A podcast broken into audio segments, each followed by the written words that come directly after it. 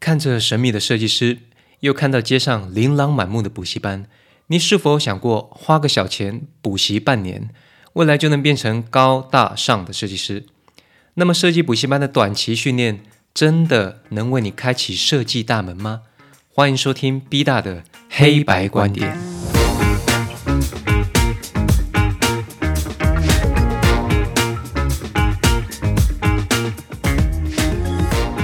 Hello，各位朋友，欢迎回来。那这些年来啊，台湾年轻人就业环境确实非常辛苦哦。我们对于未来的方向懵懵懂懂的。那很多人在大学的时候，是不是有这种感觉呢？就是你读了四年，大一的时候很后悔，想要转学；大二很不爽，我想要转系。呃，不知不觉到了大三，觉得好懒哦，还是算了吧。那到了大四的时候，靠腰学分不够。那这一系列的标准流程呢，造成了很多人他其实根本不是在念自己有兴趣的科系，甚至还有一点讨厌。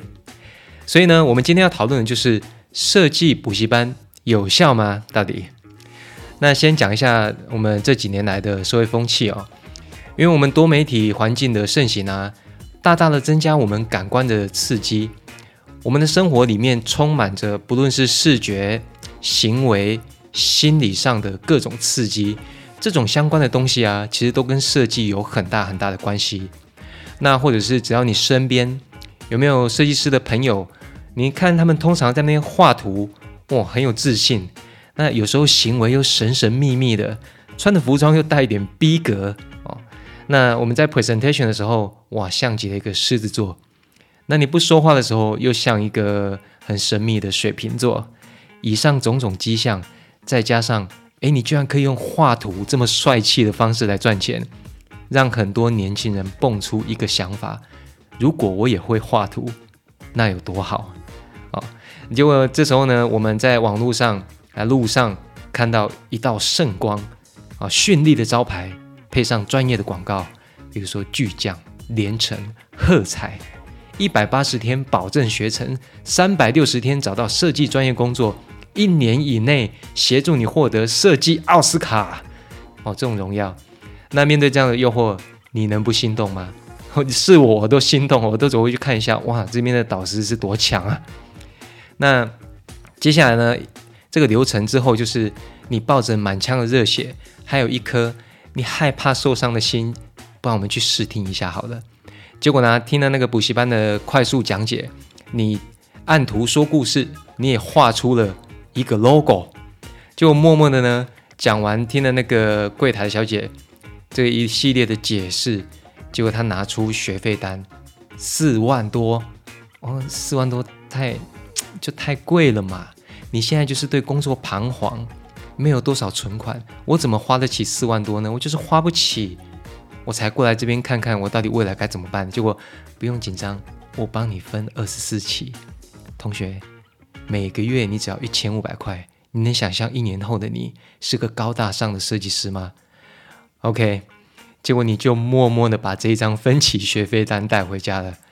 好了，那各位，那今天 B 大就来为大家分析一下这些设计补习班到底对一个非本科系的素人啊有没有效呢？如果你是一个想要学习设计，甚至你已经去看了我刚刚所讲的这些霓虹灯招牌了或广告了。那我今天就来帮你分析这些课程可以为大家带来什么。OK，首先我们来讲一下，大家认知一点，其实补习班本身就是一个教育跟盈利并行的机构。我们可以确信，在设计补习班里面的老师，他在某个专业领域上一定有相当的程度啊，所以你也看到很多补习班里面也有说所谓的业界名师啊，客座的加持。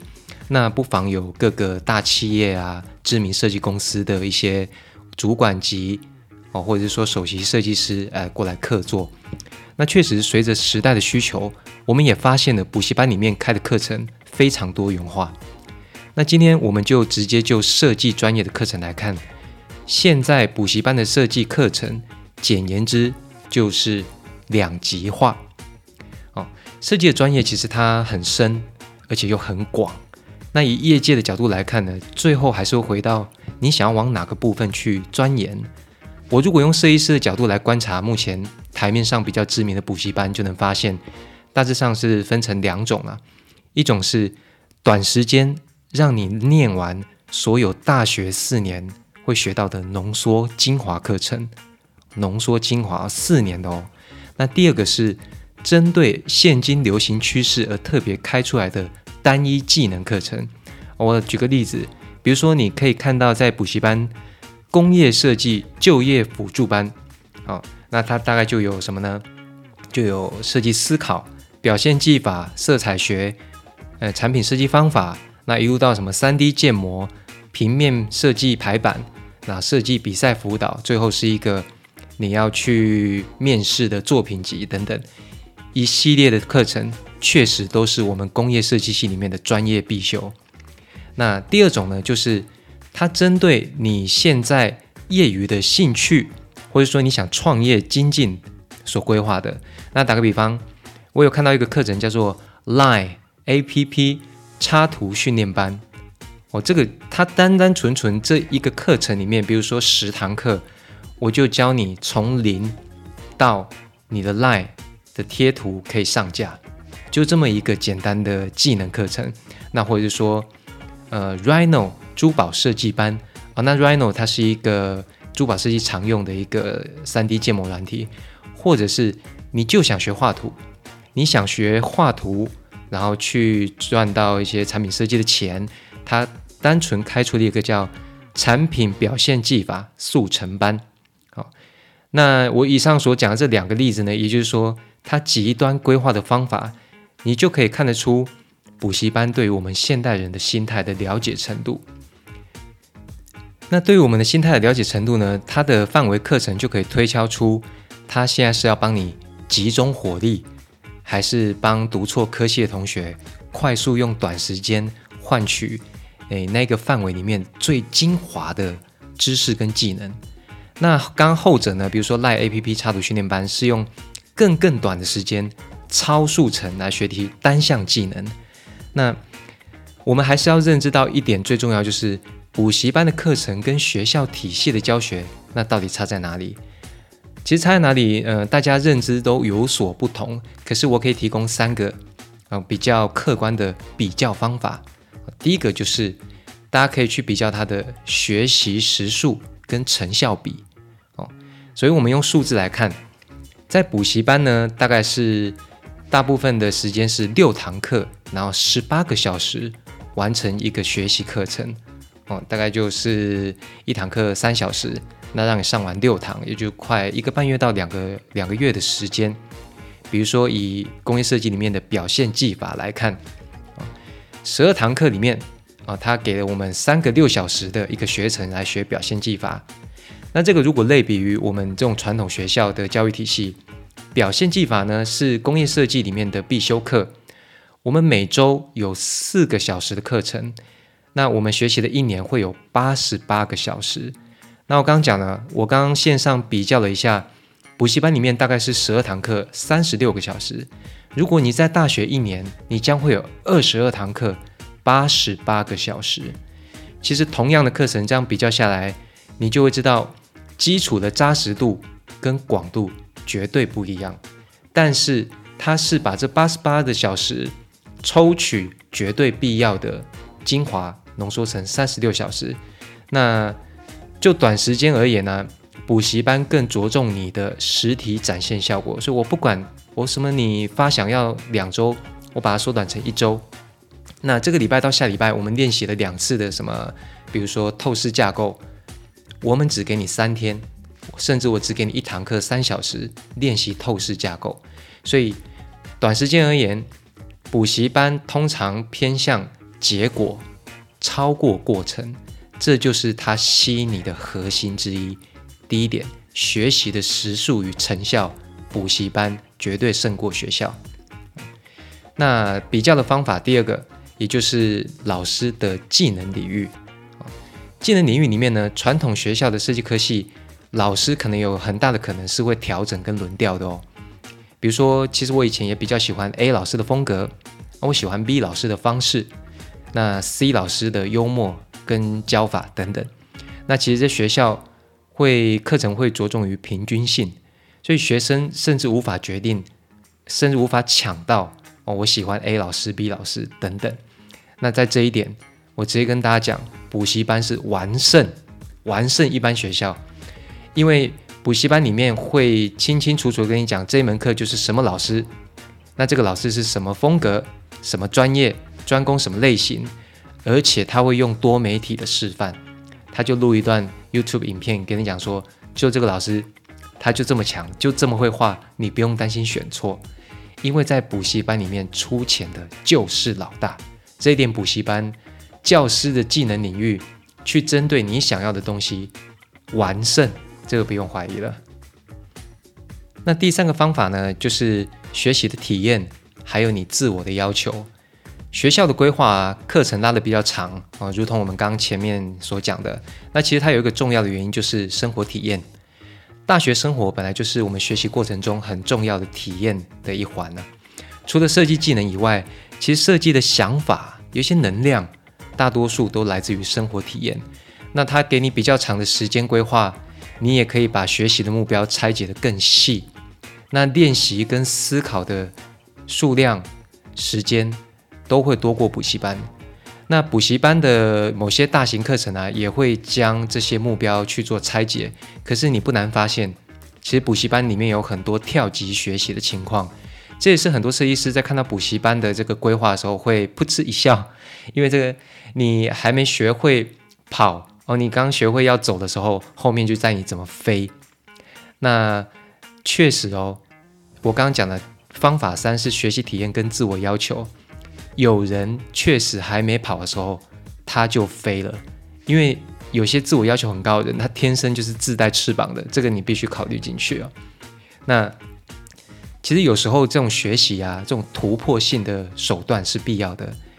补习班里面，他可以找到跟大学一样的课程，而且他还确实的告诉你有这样子的范例，我们有多少学员就是在多久以内变得多专业。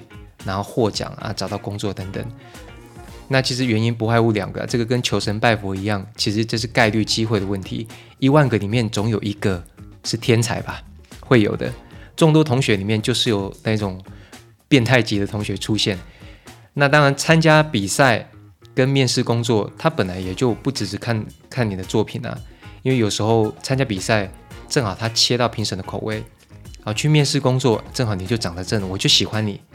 啊，那当然我不是这种主管了，所以这种机会是有的，但是他全部会归纳在补习班里面的概率机会，就说，哎，我的学员里面就是有人做到，在做到这样子的自我要求而达到这样的成就，所以如果你能将自己的学习体验加强的话，无论是你自己研习、自己多练习、多阅读、加倍的自我要求，确实有机会在补习班里面找到。跟学校相当的教学成果啊，那当然，如果你碰到他是本科系又自我要求超级高的同学啊，比如说我哦，那你就另当别论。OK，以上三个方法就是我帮大家整理出来的学习的时效啊，学习的时数跟成效，那大家可以比较补习班跟学校。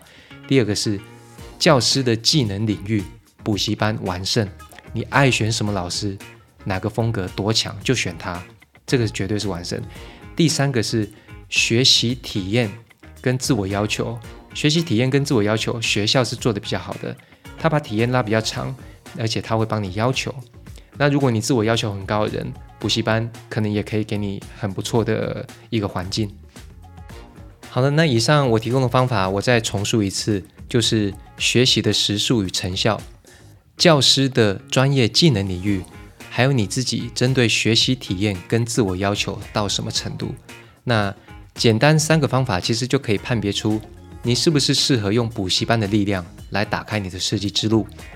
那其实设计啊，你无论学得多久，进了某个专业职场，基本上还是从零开始。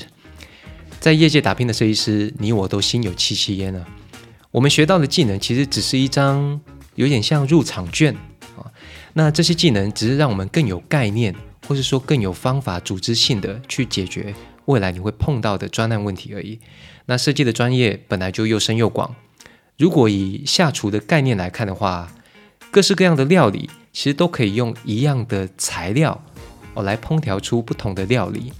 如果你是真心想往设计职涯这个方向走的话，那么 B 大告诉你一个重点：思考跟解决问题的能力才是关键。因为如果你拥有良好的思维跟解决问题的能力，无论你选择哪个设计领域，技能的熟练度也只是时间问题而已。OK，那每个周间的晚上呢，B 大都会陪你面对明天的挑战。希望你最后还是可以判别出你自己到底适不适合设计补习班这条路呢？同样的，心情好坏、做法如何，由你自己决定。那 B 大的黑白观点，下次见。听说有一批补习班很便宜啊，有兴趣的话打这个电话给我啊。